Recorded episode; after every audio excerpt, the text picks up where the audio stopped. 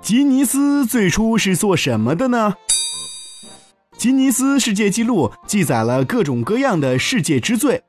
现如今，不管什么事，如果能被吉尼斯记载，都是一种非常值得自豪的事情。可是，这个吉尼斯并非一开始就是记录世界之最的。据说，吉尼斯本是英国的一家啤酒公司，其总经理是恩西斯爵士。话说，一九五零年，恩西斯与朋友去打猎，遇到一种新奇的飞鸟，总也打不中。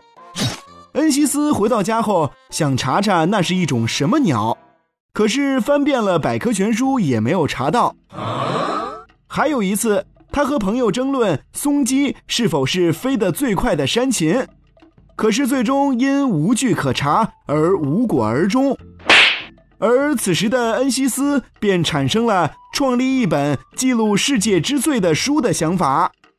一九五五年，一百九十八页的吉尼斯世界纪录大全一经面世，便迅速风靡全球。